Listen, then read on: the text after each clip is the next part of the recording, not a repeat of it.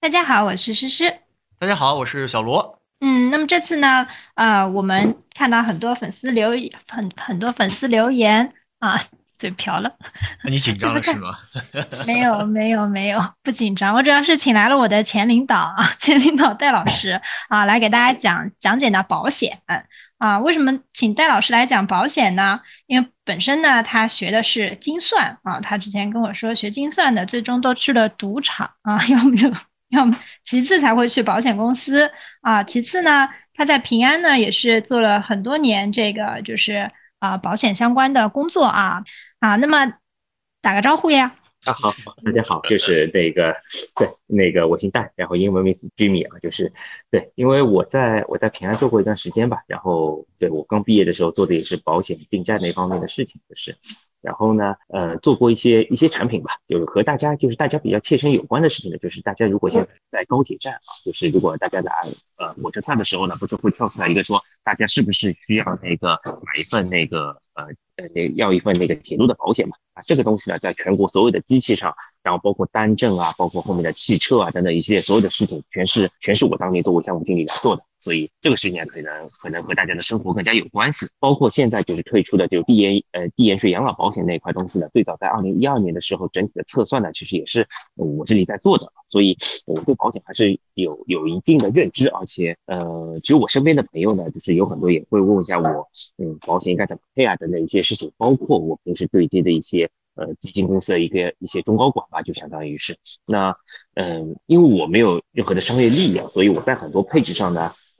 配法呢可能会和很多保险营销人员跟大家讲的东西呢，就是完完全不一样啊，就是呃或者保险营销人员如果按我这么去卖保险呢，可能第二天全倒闭了，是吧？就是所以呢，就是对，所以呢，就是。呃，就是跟我讲了这件事情之后呢，就是我讲还挺有意思的。哎呦，其实我之前自在自己朋友的小圈子里，包括包括我老婆的小圈子里面呢，其实我是呃和自己身边几个比较近的朋友都是都是讲过这些东西的。就是那今天反正有机会吧，我也来给可以借着这个平台吧，就是跟大家也也来也来做个分享吧，相当于。呃，谢谢，非常有缘分。首先要跟大家解释一下，大家可以听到，就是戴总他那边的声音呢，可能会有一些。呃，有一些模糊啊，他的感觉，因为他现在在高铁站，所以我觉得正在出差是吗，戴总？所以我觉得你刚才又讲到说之前高铁的延误险金自你手，我觉得真的是一个很有缘分的一个事情，在这样匆忙的一个环境下面来给我们做一期分享。我当时想的一个。标题我觉得也很有意思，就是这一次精算师和我们站在一起，一起买哭保险公司。所以我今天也很期待你今天的分享。嗯，哎，小罗，你知道吗？就是戴总是出了名的，就是擅长保险赔付这件事情。就他在我们公司也很出名。就首先呢，就是他买了一些旅游险呢，就总是能赔付到。其次呢，他因为是我们啊，这个呃，他的工作呢，经常要出差嘛。就是一每周大家都会去出差啊，所以他在延误险上面呢也赔了好多钱啊。那戴总，要不咱们就是以一个比较啊比较轻松的例案例，咱们先开始吧。就是你看看能不能给大家讲讲你是怎么赔到那么多钱的？啊，对对对，呃，那个我就我就简单讲一下，因为不好意思，旁边有人在移桌子，所以声音比较吵一点。对。因为我其实，在旅游险上面呢赔过好多次啊，我分别可以跟你讲一下吧。其实赔的最多的一次呢，大概赔赔了那个十几万吧。呃，最主要是在二零一九一八年的时候啊，让我想是一八还是一九一九年的春节的时候，然后那个时候呢，我带着父母去去巴西旅游嘛，然后下山的时候呢，我妈妈就真的是摔了一跤，然后真的是就是骨折了啊，就是，然后呢，那个时候是我第一次，其实不是第一次，是第二次用到。呃，那个旅行意外险，那个时候呢，就包括。我妈妈回来，然后包括全程的商舱，然后我作为陪陪护的监护人，我也全程参与了那个，他就坐在他旁边做了商舱，然后包括回国的一些医疗费用啊，就就也都也就都赔了嘛，相当于是。然后其实我第一次赔呢，是我去呃英国的时候，就是英国去啊，去意大利的时候，那次回来的时候呢，本来是坐法航，然后到巴黎转机回来，然后那个时候那个巴黎开国机场那个罢工啊，罢工完了之后呢，那次就是也是保险公司进行了呃整体的赔付吧，就相当于是。还有一次呢，就是二零二零年，就二零一九年不是骨折了嘛，对吧？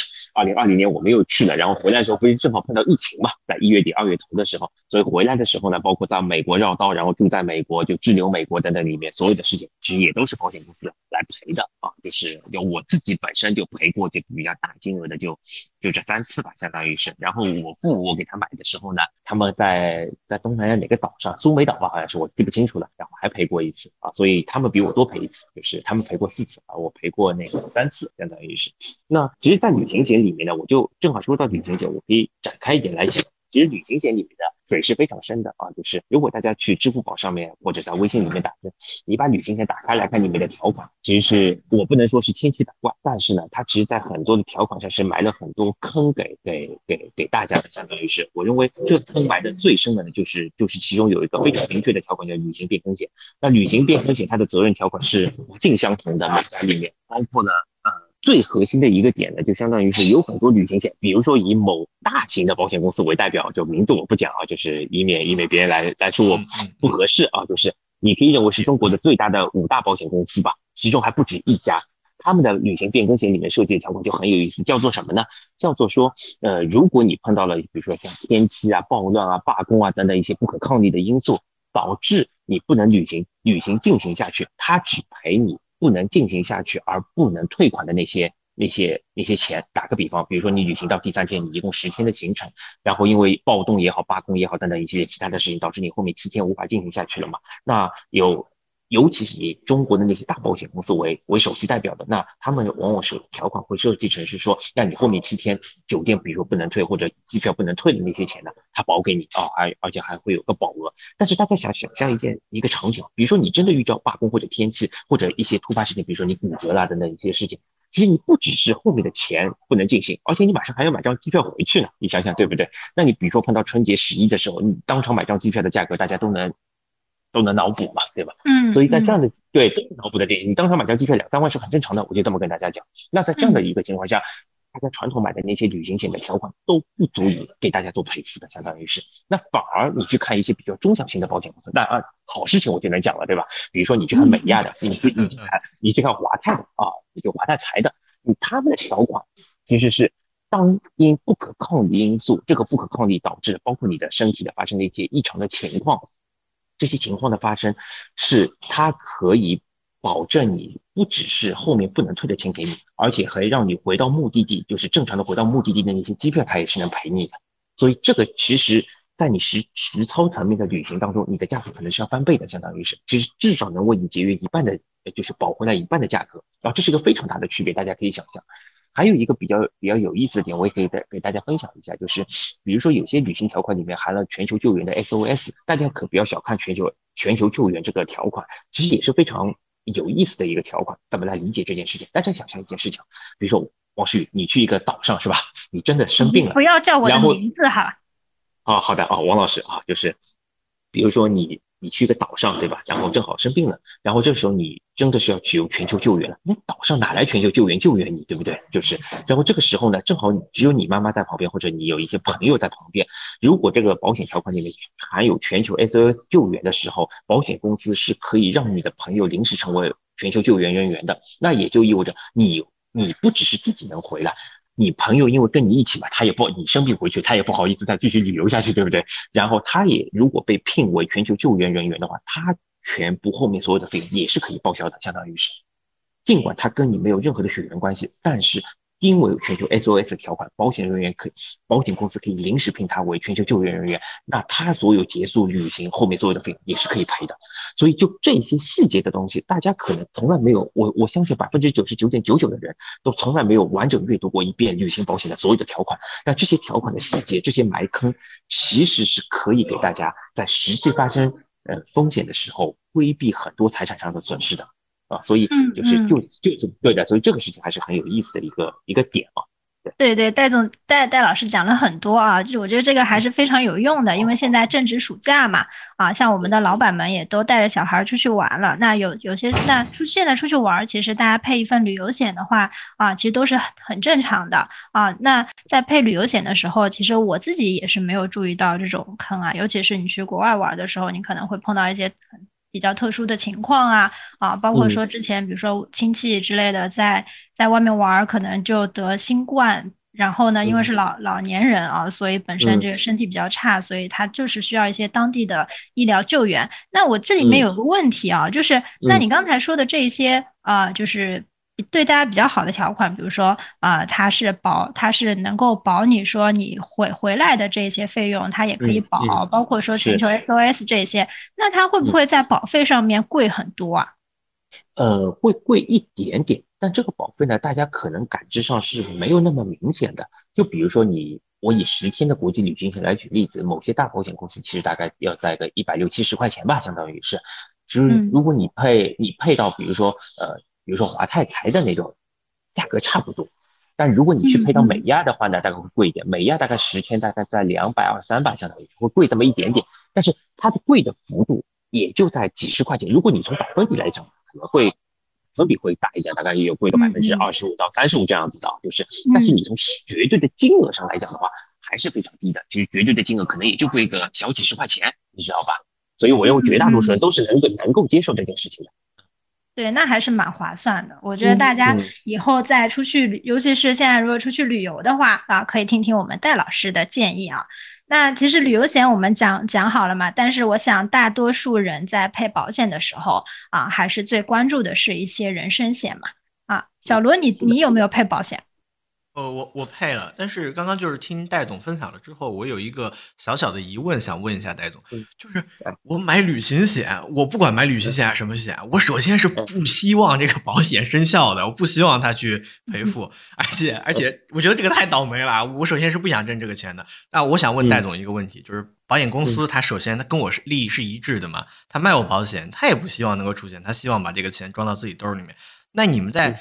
呃，你在做精算师的时候，你站在保险公司那一方的时候，你肯定是算的让保险公司呃获胜，它这个赚钱的概率最最高。那我们作为普通人，在这种概率上面，我看你那个之前给我们的一个课件准备的特别详细，有准备一些概率，你能不能从这些方面给我们讲一讲？我们在配置，比如说像诗诗刚刚讲的，我们买其他的保险的时候，概率上怎么算，怎么看，为什么去配置保险？我觉得这是一个非常好的一个一一个话题的方延展。好的，嗯。我认为这个问题问的特别好。首先，我站在精算的角度，我可以很负责任告诉大大家，保险公司的精算是希望赔给大家的，他从来没有啊！天啊，这个这个，我跟他讲，我跟我跟大家讲为什么这件事情。你想想，我如果我作为一个定价人员，我最希望的是这个发生的概率被充，就发生事情真实发生事情的概率被充分体现在发生的百分比里面。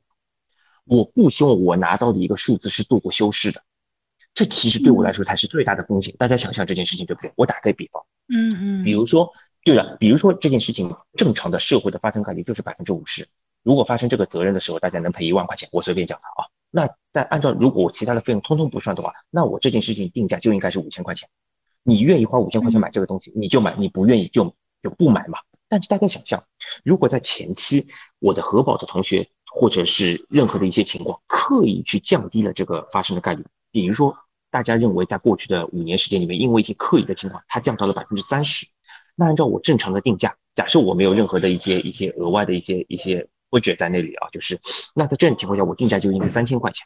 但是大家知道，发生这件事情真实概率是百分之五十，这是也就是五千块钱，我是要赔出去的，相当于是。那其实在这里，我定价定的是三千，实际发生的是五千，那我里面其实负两千是我的定价的亏损啊。其实这件事情，大家能想象这件事情吗？所以对于很多一个保险公司，就很多人的观点里面肯定是想说，保险公司肯定是不想赔给你或者等等一些事情的。我只能说，从这个切片时间点来讲的话，就是从发生概发生这件事情的切片时间点来讲，没有赔，保险公司的确是挣钱了，没有错这句话。但是我只要把这件时间周期稍微拉长一点来讲的话，这件事情的没赔对我未来危害远远比我赔出去要来的大。嗯，哎，那我这里面有个小，我又有个小问题，让我先问啊，嗯，就是保险公司有没有有有哪一方是真的是不希望赔给大家钱的？就比如说我我赔了钱会扣谁的工资，就是把谁的绩效拉低就不会是吗？呃，不会，就呃，唯一有一种情况是这个样子。我打个比方，这这些在个险里面其实是不会的，在团险里面才会。因为团险里面它是打包来算，就团险就过于复杂，我不能在这里过多的来来时间上来展开这件事情。大家可以认为个险上不存在你这件事情，团险上才会存在这存在这件事情。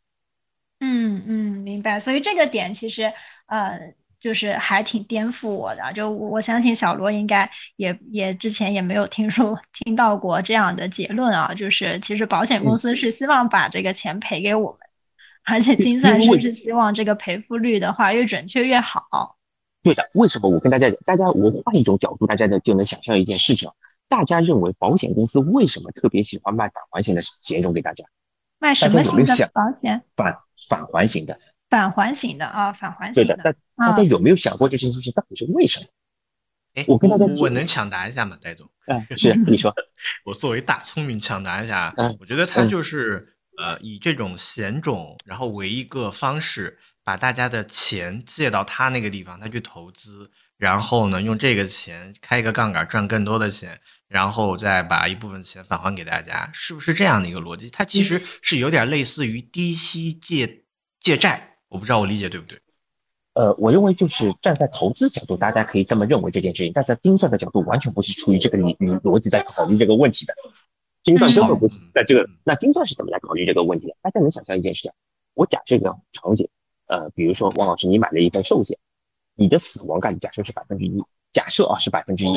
那如果我单独为死亡这件事情定价的话，我是按照百分之一的发生概率来定价的。你想想对不对这件事情？嗯。但是你想想，但是在某些特定的年份，这个波动是会大的。它其实最核心的波动其实是百分之一到百分之一百，就它发生概率的。波动是百分之一到百分之一百，嗯，能想象这件事情啊？但是我们又回到另外一个场景，大家都知道，如果我买了一个能返还型的，也就意味着这个人在比如说在六十岁的时候也好，六十五岁的时候也好，我必然会把这个钱要还给这个人。它的发生概率是多少？其实是接近百分之接近百分之一百，就是我还钱这个动作的概率是接近百分之一百，除非他在百分之一百发生之前就挂了。假设还是百分之一死亡的概率的情况下，也就意味着我百分之九十九的概率是要把这个钱还给你的，也就意味着我的概率的波动是九十九到一百，而前面的那种情况，你的概率波动是百分之一到百分之一百，就是一个难算一个好算呗。对的，你想我作为一个对。概率估算的定价的一个人来讲，我当然希望它的概率的波动的值域越小越好，对不对？我肯定不希望它的值域越大越好，对不对？所以这也是为什么大家更愿意买返还型的险种给大家。最主要的一件事，最核心的原因是它的概率波动变小了。所以对于保险公司来说，是不是它的这个成本更容易核算，所以它给到的佣金就会更高一些呢？第一是成本更容易核算，成本容易核算的背后那个原因是 reserve 更容易被被准备，reserve 就是它的准备金更容易被准备。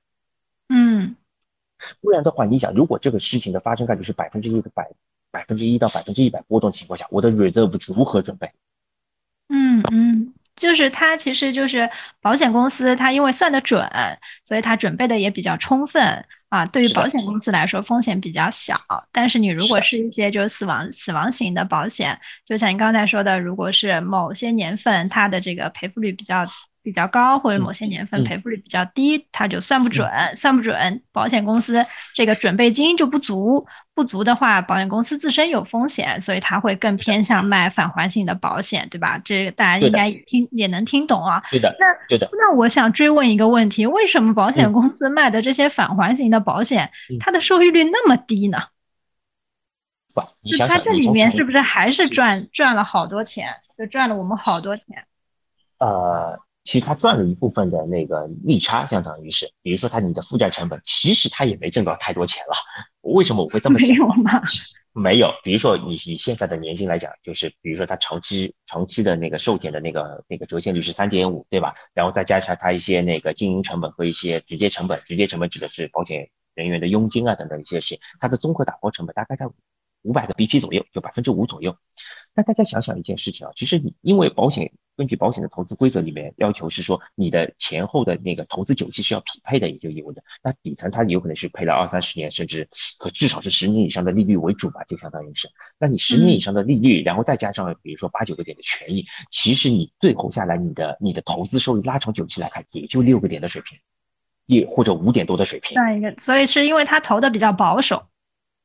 这是保监会规定的，也就是你的负债端的久期和你那个投资端的久期要匹配，也就意味着，比如说你是个年金险，你的负债久期平均久期假设是三十年的情况下面，那你的投资久期也是要三十年的，那也就意味着，而且基金股票类型的那个久期是零，所以也就意味着你能想象一件事情，比如说你的，比如说平均是三十五岁开始投保，五十五岁开始领钱的，平均久期二十年，那它底层一定要怼百分之九十的利率债上去的，而且是三十年期的利率债上去。嗯嗯。嗯，明白。我我和小罗上期讲了养老啊，然后我我想在这里先纠正一个我上期的一个错误，因为我们有一位有一位粉丝给我们留言，就是我上期在讲那个税延养老啊，正好戴老师在这边，也可以也可以给我们看看这个是不是正确的。我上次在讲税延养老的时候，你到底啊用这个账户和不用这个账户到底省多少税率呢？啊，那其实就是说。我们在未来的话，它其实本本金和利息都是收百分之三嘛，所以其实很简单，你到底省多少税呢？你现在如果是百分之二十的税率，就是省百分之十七啊；如果是百分之十的税率，就是省啊百分之七这样子。所以只有在你的税率是百分之三的时候，它是不划算的。我先纠正一个这个点，因为我后面想想明白了啊。然后嗯，但是我们上次讲了养老的时候呢，因为我和小罗对保险都不懂嘛。所以大家其实也在问一些养老型的保险。其实像我，我到我到这个年纪的时候，我也我以前非常对这些返还型的保险非常嗤之以鼻，就是我觉得这种利率我是绝对不会买的。但是我现在会觉得说，哎，它会有一个确定性，就是我比如说我现在对吧，我每年投个几万块钱，或者说，上次那个朋友给我介绍是多少钱来着？我我忘了，大概十万块钱。然后你投十年啊，然后呢，你到六十岁的时候就可以开始拿这个钱，然后可以一直拿到你拿到你去世啊，因为你知道我还是比较。就锻炼方面，瑜伽什么也都练嘛。我觉得我应该可以活得稍微久一点，所以我开始对这种保险呢是有一点动心的。但是怎么算它的这个这个报酬率啊，都是比较低的。你对这种对，如果是养老的话，到底该不该买这些保险呢？是这样子，这个问题我以前和几个人是讨论过这个问题的。就是我以前跟你一样，对这些东西是嗤之以鼻的。我到今天为止，我对它还是嗤之以鼻的。是，这仅仅仅站在我个人的观点上。后来有一个人就就来跟我讲这件事情啊，我认为他讲的挺有道理。他说你不能站在你对投资的理解程度去对三点五做评价，这件事情本身就是不公平的。是因为我们因为我们自己本身是基金公司，我们对基金这个事情或者对投资这件事情是如此有高度的认知，所以我们认为三点五这件事情我们是嗤之以鼻的，是站在我们的观点上。但是你要想。绝大多数老百姓，他对这个东西，就对基金投资这个东西有概念吗？是没有概念。他对投资有概念吗？没有概念。绝大多数老百姓，他还是以银行存款为主的，他的投资渠道就是银行存款和银行理财。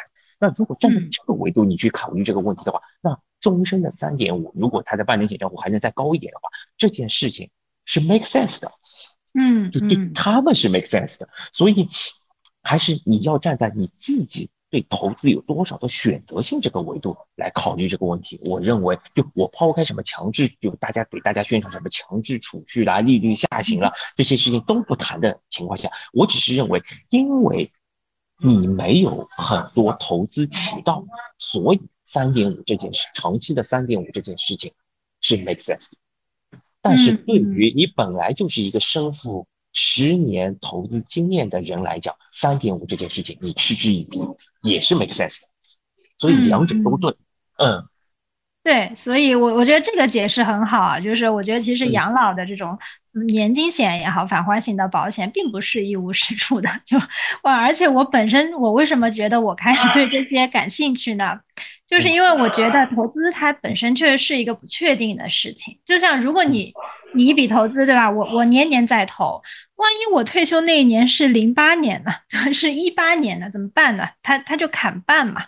所以我本身觉得保险这个返还，它提供了一个确定性，就我愿意为这个确定性而损失一些收益。所以我觉得其实它还是一个比较好的品种啦。我就想针对上述聊的东西呢，问一个比较小白的问题啊，就是我们在讨论养老保险的这样的一个收益的时候，包括像买旅游险，然后我自己反馈说我不希望它出险，你也给了我一个很出乎意料的答案。我想回过头来问一个特别小白的问题，那我们买保险到底买的是什么？请精算师帮我们建立一下思考的逻辑。啊，这和金色没关系，其实这和金色没关系啊，反而是和观点有关系的。就是有很多人呢，就大家传统就对至少保险有点有些认知的同学都会知道啊，有有医疗险，有重疾险，有有的时候我会算重疾叫大病险，就是然后会有寿险啊，就是死死了赔钱啊，是这样子。还有还有传统的年金啊，就是这个年金不是企业年金，指的是就是就是王老师前面讲的啊，就是那个退休了之后给钱或者到一定的年数开始给钱这样子的一些一些险种啊，就是。嗯，但是从这些东西最核心的一个本质，如何去思考这个问题呢？就是我我一直会给就我身边的同学宣扬两个观点。就第一个观点呢，就是你人生呢最主要有两个资本，就是第一个资本呢就是你的呃人力资本，呃还有一个呢就是财务资本。怎么来理解？呃，我倒过来讲，怎么来理解财务资本？财务资本特别简单，就是你口袋里多少钱啊。再大白话一点，就是你在短期你能变现的。钱有多少啊？这是你最直接的一个一个财务资本。当然，房子也是钱啊，但是它变现比较难一点，可能是。这是第一块。还有第二块呢，就是你的人力资本。什么是你的人力资本？其实你就是你每个月工作所能产生收入的折现值啊，或者你简单点也不要折现值，就是你每个月工作而产生所能产生的收入啊，这就是你的人力资本，就相当于是。所以呢，我们所有的保险的。出发点，或者说有很多人说，我到底要不要赔医疗险？我到底要要不要赔重疾险？我到底要不要赔寿险？类似于这样子的，它的核心的出发点其实都是在于说，当发生了这件事情的时候，你认为它会损你的是人力资本，还是财务资本，还是两者都损你？这是最核心的一个。这这这两个概念，我觉得很好。诗诗我们我们讨论一下这这两个这两个成本的概念，看看理解跟戴老师那边会不会有差距。你你先来说一下什么是人力。成本和金金融成本是吧？我我就不财务财务成本就对，我想让我想先听诗诗讲，后面再听戴老师讲。来，诗诗你讲。我我我以前讲过这个课，我以前一开始是做培训。行，那你给答案。人力资本，人力资本就是我这辈子能赚到的钱嘛。就是我们不，我们如果给一个股票估价的话，就是它未来现金流的贴现，对不对？嗯，裴红总上之前讲过很多嘛，就是这个股股票未来能带给你多少钱，然后贴现到现在值多少钱。那人的话，其实也是一样的，人本身是一个工作机器，对不对？就我我在我用出卖我的时间，然后我赚到了我的收入。那我拿所有我的收入啊往前点啊往往前折现，折现到现在我值多少钱啊？但是我以前在讲这个点的时候，经常有人会反驳我：这个人怎么能够用 价格来衡量呢？就是生命是无价的。然后我就难以反驳，我说这个只是从你的收入的维度，然后来定。定说你这个人这辈子能赚多少钱？我觉得这个就是人力成本。嗯，我觉得你讲的挺好的，我没有什么要补充的，请戴总。啊，太长了，太啰嗦了，戴总来。我觉得，我觉得您应该会讲的比较简洁。没有没有，其实其实其实是是一样的啊，人力资本和那个财务资本其实是是多就是人力资本呢，呃，很简单，最主要就是你这辈子能能你自己的正常收入能有多少，你简单这么理解。那财务资本呢，就是你银行卡里有多少钱吧。再简单一点啊，就简单是这么来理解的啊。但如果我按照放到一个实际的案例里面，大家就能理解这件事情。打个比方，王老师，王老师今天感冒了，他跟买保险有什么样的冲突呢？这两个，我打打个比方，今天王老师感冒了，跑跑到医院里面去看病，你会认为感冒这件事情首先损的是什么？假抛开医保这件，假设王老师也没有医保，对吧？就是，然后就是他去看病，首先损的是什么？首先损的是他自己的口袋里的钱嘛。对吧？是口袋里的陷阱，这些对。首先，那这个就是一个最简、最简单的，你看病损了你的财务资本，很简单吧？这件事情。好，那接下去我们问第二个问题：看个感冒会不会损自己的人力资本？我认为这件事情挺难的吧？至少最多你也就请一天病假吧，病假然后打个百分之六十的工资到头了吧？这件事情，很很多时候也不用扣钱是吧？就你就去看好病，然后就回去上班了。所以小毛小病这些事情对你的人力资本损益。约等于没有，大家可以简单这么认为，它最多也就损了你一点财务资本，就是你赔点药。嗯嗯，然后，好，那我们再把这个话题扩大一些，呃，那大家会认为，呃，什么时候人力资本是清零的？什么时候人力资本是？对，人死了，人力资本就清零了，这是一个最明显的一个态度。那还有在什么时候人力资本是零啊？呃，得病的时候人力资本为负，是不是？也不是零吧？合并的时候是零吧？我，是负数吗？只有几个情况下，大家的人力怎么可能是零的。首先，你没有工作的时候，你的人力怎么是零，因为你没有你的收入，你没有你的工资收入嘛，相当于是从从普世的角度来讲的话啊。还有一个点，什么时候会零的？不只是死的时候，退休的时候有退休金啊。对呀，有没有一种可能，退休的时候持有的股票还分红？我们两个杠精。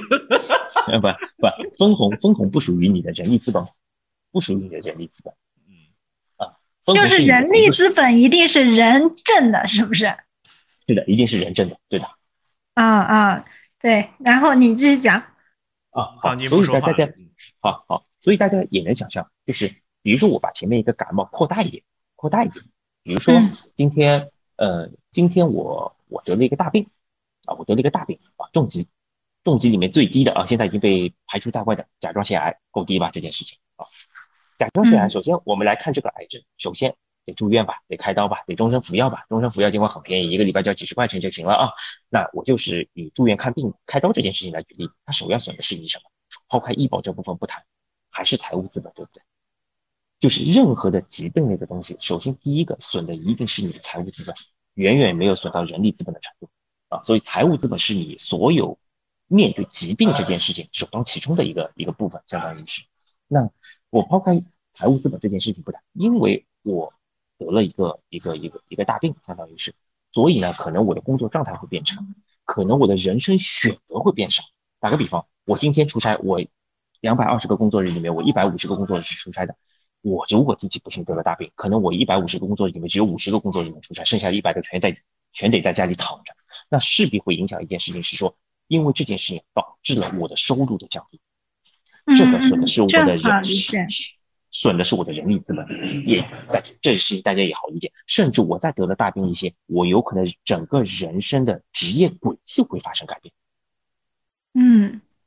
对，所以呢，也就有，所以大家在思考保险的时候，我应该先买医疗险什么，还是应该先买呃重疾险，类似于这样子，大家不用想吧，谁首当其冲冲击你的两个资本的，肯定是财务资本嘛。什么东西能保财务资本？一定是医疗险能保你的财务资本嘛。所以有很多人说，险种我应该先配医疗险还是重疾险？想都不用想，肯定先是医疗险，先保你自己财务资本有没有被损益嘛，对不对？怎么可能先配重疾险呢？这逻辑就讲不过去嘛。啊，大家很好理解这件事情。那大家后面紧接那个问题是，那我呃重疾险配我重疾险配的时候呢，很多人也会问到我说，我到底应该赔多少钱？啊，配五十万够不够？配三十万够不够？啊，或者赔多少钱够不够？啊，就是那这个事情呢，其实大家也很好理解，呃，很好想象这件事情。大家想象一个最核心的一个点呢，就是当你有医疗险的时候，其实你看病的费用其实已经被 cover 的七七八八了啊，或者说现在有很多医疗险是能把你。除医保以外的所有的费用全部给 cover 掉的，就像是，所以你的财务资本已经已经固若金汤了，其实没有特别大的损失的，剩下的就是一些营养钱或者一些康复钱，这个没有多少的，其实是啊，这个是数得干净的，这个其实也是属于呃，这个医疗险其实不会保，但是对你的就是就是整个财务的冲击呢，很多人都是覆盖得起的，但是很多人覆盖不起的一个点，是因为得了这个。大病以后，你是没有办法去工作，或者你人生轨迹不得不不改变的收入的损失，所以在计算，比如说大病险就重疾险到底应该赔多少保额的这件事情上，其实最核心的不是看这看这个病要花多少钱，而是计算自己，比如说因为这件事情两三年没有工作，两三年你自己收入是多少，和你的保额退比对，这才是一个核心的关键点啊。所以呢，就是对我我看戴总的那个。准备的那个思路上面，我们刚好就讲到了，其实应该是第三部分，如何计算我们的保额。这个地方里面有写人力资本的折现值、看病的前后费用以及疾病的治疗费，其实就是你刚刚讲的这一点嘛。那我们说，对普通人其实计算的话，有没有什么比较简单的一个计算方式啊？类似于一个什么样的公式？比如说，呃呃，看病应该准备的一个基础的一个数量啊，多少钱呀？或者是一些基础的条件啊、条款啊？明白，明白。这个算起来其实其实要算复杂，其实很复杂的啊，就是。对。但是最简单的一个方法，适性的嘛。嗯。最简单的一个方法，如果你一定要配重疾险是怎么配的话呢？我建议你。其实就最简单的二十万加上未来三年的年薪，或者两年的年薪也够啊。如果特别高的情况下面，重疾险嘛，就是重疾险是二十万加上你三年的年薪。对的。呃，这个二十万是怎么来的呢？三年年薪我能理解啊。嗯，二十万其实是这样子，因为有些呃有些人得了大病以后呢，其实他的有很多有有部分的医疗费用其实是没有办法通过医疗险来来补偿的。哦，医疗险可能能补偿你自己住院的费用、医保外用药的费用等等一些事情，但是比如说有很多，比如说很昂贵的一些化验费用啊等等，其实医疗险不见得能全部 cover 掉。啊，包括你那个术后的一些出院之后的一些持续治疗的费用，其实不见得能完全 cover 掉，但是基本上二十万就够了。从普市的一个一个平均价格来讲的话，十万到二十万足够了这件事情。那万一我要吃一些进口药那种，进口药医疗险也能对对进进口药医疗险也能保。进口二十万够吃吗？吃不了。对对，我也 想问，不是不是吃不了，不是不是，我指的是医疗险能保，不是重疾险能保。啊，医疗险的医疗险，医疗险就是我医疗险可以保我这些吃的药，然后呢，我的重疾险其实是覆盖就是医疗险没有办法保到的这一些一些一些什么一些奇奇怪怪的呃化验费用啦，一些奇奇怪怪的营养费用啦，一些奇奇怪怪的一些术后术后的一些，反正二十万够啊，二十万加上三年的保三年的年期啊，是的，是的。是的，嗯，好，然后呢？这这是一个非常简单的计算方式啊。明白，明白。嗯，好，然后呢？呃，就是咱们讲了重疾险嘛，然后那就是我想问一下戴老师，就是咱们面对这么多险种的时候，如果我钱不够啊，我比如说，如果哎，咱们有刚刚毕业的小朋友啊，听咱们这个节目，如果钱不够，我最先保什么？就这个保障的顺序，能给大家讲讲吗？我其实我前面已经讲了，其实你想，你得了一个病之后，那个最先损的是什么？是财务损益嘛，对不对？那财务损益的话，最先应该保的是医疗险嘛。所以第一份险种一定是买医疗，第一份是医疗险，嗯，一定是医疗险的，而且是基础医疗险，就最便宜的，支付宝上一百一两百块钱的，对应应届毕业生来讲的话，也是最主要的啊，对的。然后呃，重疾险呢，如果一定要配的情况下呢，就是哦，这里面有很多人会问到我我一个问题，就是我重疾险到底要要不要赔终身？这是最多人问到我的第二个问题，就是到底要不要赔终？对，这是很多肯定可会问的。首先，我可以跟跟很很负责任跟跟大家讲，我自己的呃重疾险绝大多数全是到七十岁的，我还有几份是到六十岁的。为什么？我要听为什么？为什么？哎，大家大家讲一个问题啊，大家想重疾险保的到底是什么？保的是重疾重大疾病，不是？它保的是你什么的损益？是人力资本。我赚不到钱了。是人力资本的损益，那你什么时候人力资本会巨减？你退休的那一刻，对的。那你如果是你，你想你退休，假设是六十岁，将来是六十五岁，有可能绝对数的人能活到个八十五岁，大概大城市里面。我就问一个最核心的问题：六十五岁到八十五岁，你有人力资本吗？这个观点好残忍啊！六十岁之后，我就不值得被 被救了吗？不是不值得被救，是你没有必要去保自己的收入了，因为你本身你工不工作，收入都在那里，都是你的退休金。但是我没钱治病呢。你有钱对，你有医疗险呀。我还是那个观点，医疗险才是保障，对，医疗险才是保障你看病的呀。不是重疾险呀。嗯，我想问一个问题啊，就是从我自身出发，就是我们家有一个就是保险经纪人，然后他把我们全家所有人的保险都抡圆了，都是他替我选的。他替我选了一款交到六十岁的一款重疾，然后是保终身。嗯，那我想就是因为在这个价格上，我看还是合适的。刚刚你说的是建议，包括你自己买的是不保终身，保到七十的。那在价格上。没有太大的区别之外，我交到六十，有一款可以保终身的，为什么我要去选？价格差别巨大，价格差别巨大。但是我那款价格还可以啊，但这个就可能就涉及到各个产呃单个产品，它可能会有很多的东西需要是这样子的，应该应该这么来讲这个问题。一般来讲的话，那个保到呃七十岁是保和保到终身的重疾险来讲的话，价格应该是在一半到三分之二左右。这个我知道的，因为我之前买的时候就是终身的就特别贵。比如说，如果我买一个终身的，我当时买的时候好像一年要一万多块，但是我呃，因为我保额保的还比较多啊，因为我觉得我人力资本比较高嘛。然后呃，但是如果我买一个到六十岁的，好像就是三四千。对的。啊，价格差别蛮大的。对的，如果因为是这样子，如果你有些险种，比如说保到有保到五十岁的，有保到六十岁的，有保到七十岁，一般是三档，但保到五十岁的市场上非常少，的确是非常少的。所以我以普世的价格，比如比如保到六十岁和保到七十岁的价格来讲的话，七十岁的价格应该一般在百分之六十左右啊，就是每家保险公司还不一样。如果是保到五十呃保到保到七十岁是百分之六十左右，保到呃六十岁的情况下，应该一般在对四五十的水平差不多，嗯。嗯嗯，明白。所以这里面其实我有一个误区，就是我以为医疗险是没有办法保重大疾病的，其实是保的，对不对？保的，而且它不只是保重大疾病，它保小毛小病。小毛小病到重大疾病，就是包括那些就是重疾险上列的那些什么白血病呀。啊，全保全保，你不用看的，全保。我现在就可以回答你，全保。而且这现在的医疗险还可先进了，现在医疗险还保特药呢，就特需用药。嗯，那我得去买。我就是没有医疗险，啊，对，医疗险才是最根本的，因因因为还是回到一个最核心的点嘛。当一个人得病之后，最先损的是他的财务损益嘛。财务损益靠什么补救？财务损益靠医疗险补救，从来没有财务损益靠重疾险补救。嗯嗯，这个学到很多。对，戴总的这个想的方式确实不一样，我从来没有想过这一点。我想的很简单。你有没有觉得他的方式是一个很残忍的方式？没有，很现实，很现实的一个方式，就是你赚不到钱了，然后就不用保。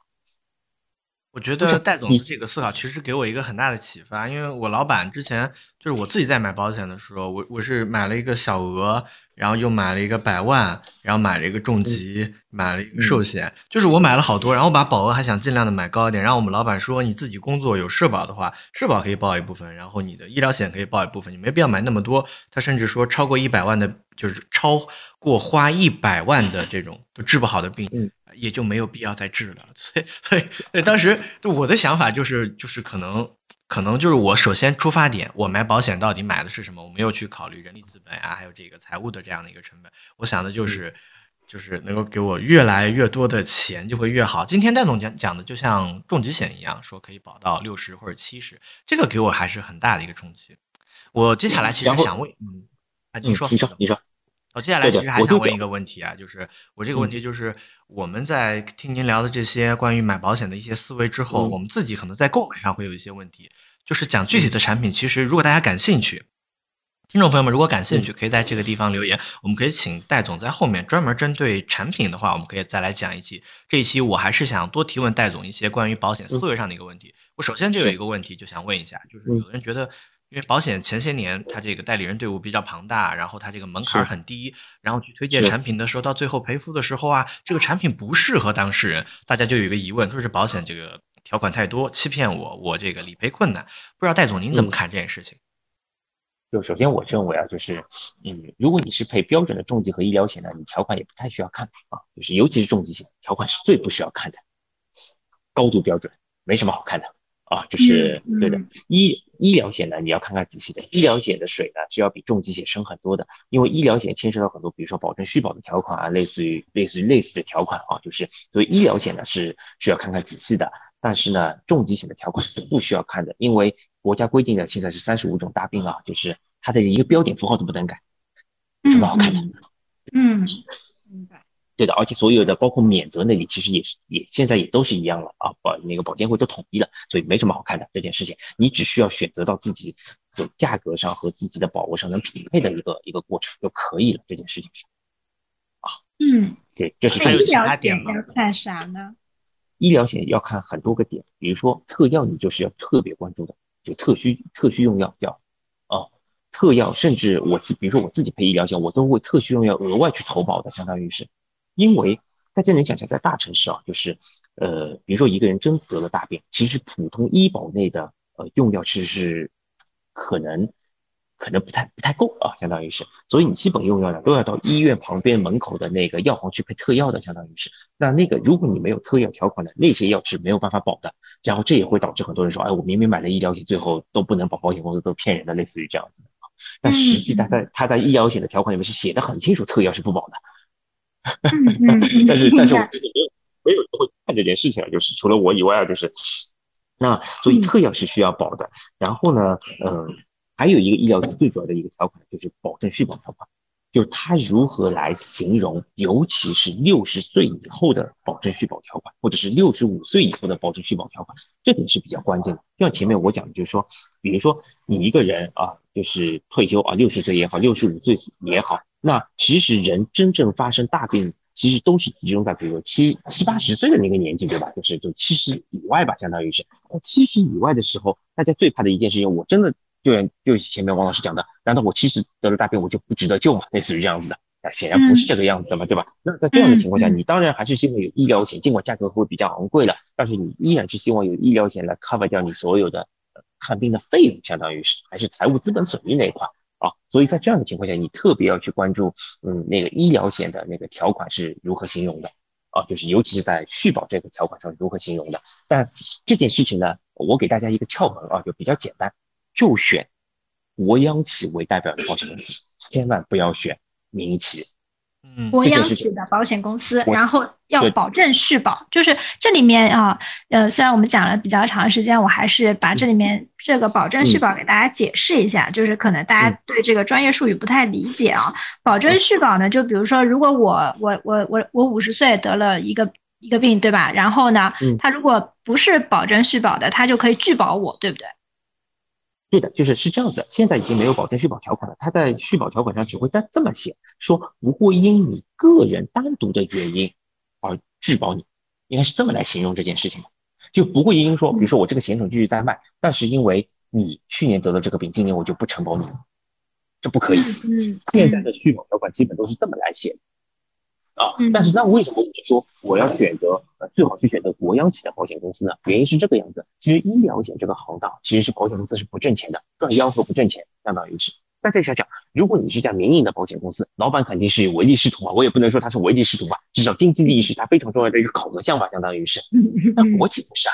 国企是有政治导向的，相当于是，国企是说，如果你万一把这个险种给停缴了，相当于是，那门口一群人还我血汗钱，不保证续保，这个社会影响面会非常不好，对他商誉的减值会会非常的明显。啊。所以有很多以国企为代表的保险公司，它为了自己商誉的问题，或者是我不能说领导的乌纱帽的问题啊，就是等等这些问题吧，相当于是，所以它不会轻易的去停掉一块他已经卖了很久很久的医疗险的，他不会去做这件事情。嗯，最多他他会做的一件事情叫集体调费。什么叫集体调费？比如说在原来，呃，比如在七十岁的人，有可能一年的保费要三千块钱，我集体调费从三千块钱调到了三千三百块钱，这件事情它是有可能会发生的。但至少你保障还在的嘛，这件事情这三百块钱不是一个重点嘛？最重重点是你保障还在嘛，对不对？嗯，所以我给大家总结一下，其实我觉得这个。就是刚才戴总在讲的时候，我就下我就再买一份医疗险。我觉得医疗险还是很重要的。就是呃，戴老师讲的啊，咱们医疗险的话，首先啊，就是可以买国央企的。其次，第二点呢，就是啊，它有保证续保条款的。然后第三点呢，就是可以加。配一些就是特效特效药，对吧？就是你讲的特药，就是一些特效药的这样的一些医疗险的保单啊。因为现在很多病呢，其实随着科技越来越发达，其实特效药会越来越多的嘛。那那小罗，你听了戴老师讲那么多，你有什么总结呢？啊，有，就听完了之后，我觉得还是呃交给专业的人买会比较好，因为这些东西太复杂了。你就算是说去找一个普通的央国企，我觉得对我来说，我去挑选也有一定的困难程度。但是呢，最后我觉得还有一个关键的问题，可以请戴老师帮我们解答一下啊。这个东西可能会有点得罪同行，但是我还是想听一下戴总的这种想法。就是我们刚才有讲到嘛，比如说一款产品，它这个续保的呃多长时间，可不可以续保，有没有条款，包括里面的一些详细的细则。其实普通人是不太会看完的。反正我买了好好多保险，我没有把保险看完。我是去找了一个人，所谓的代理人，他好像很专业，帮我去买。但是我没有办法去识别这个人到底怎么样，就跟我去买基金一样，基金经理的选择，我觉得有点困难。那你今天给我们讲的保险思维，跟别人给我们传导的还是有一定的差距的。你可不可以跟我们讲一下什么样的？行为就是在卖保险的什么样的人，可以明显的感觉是以利益为导向的，什么样的啊和你沟通的方式、注意的条款、提醒你的事项是稍微值得更加关注的一些代理人呢？啊啊，我认为是这样子啊，让你买终身重疾的那些人都是利益为导向，我不能哦，我不能说百分之一百，但是我能说百分之九十九啊。为什么我会讲这句话？什么什么什么？等一下，等一下，我买的是终身重疾啊，怎么回事？家那个代理人不行啊？怎么回事？怎么回事？我就我就这么跟你讲一个实际的案例，实际的提成的情况，佣金率的一个情况，你就能体会这件事情了。同样就是你你年缴费假设是一样的，比如说你年缴费是一万块钱的，我随便讲，假设一万。如果你是买终身重疾险的话，这个代理人差不多至少能拿个八九千块钱。这么多？对的，但是但是同样的，你如果同样是缴一万块钱，如果你是保到六十岁的话，那个代理人大概率只能拿到八百块钱。嗯嗯。所以我说，如果你是利益为导向，如果你是一个呃代理人的话，你是想拿八千还是拿八百？你一定是想拿八千的。所以我就说，如果他因为他都有这张表的，你知道吗？这件事情是，嗯。所以我就也就意味着，就是如果让你买终身重疾的，我个人认为，他绝大概率。是按利益为导向的。为什么我对这件事情那么的就是敏感啊？就我简单讲一讲，是因为我以前在群里面给给自己好朋友去讲过一些保险课程吧，就相当于是。那我重推的肯定是保到六十岁和七十岁的险种。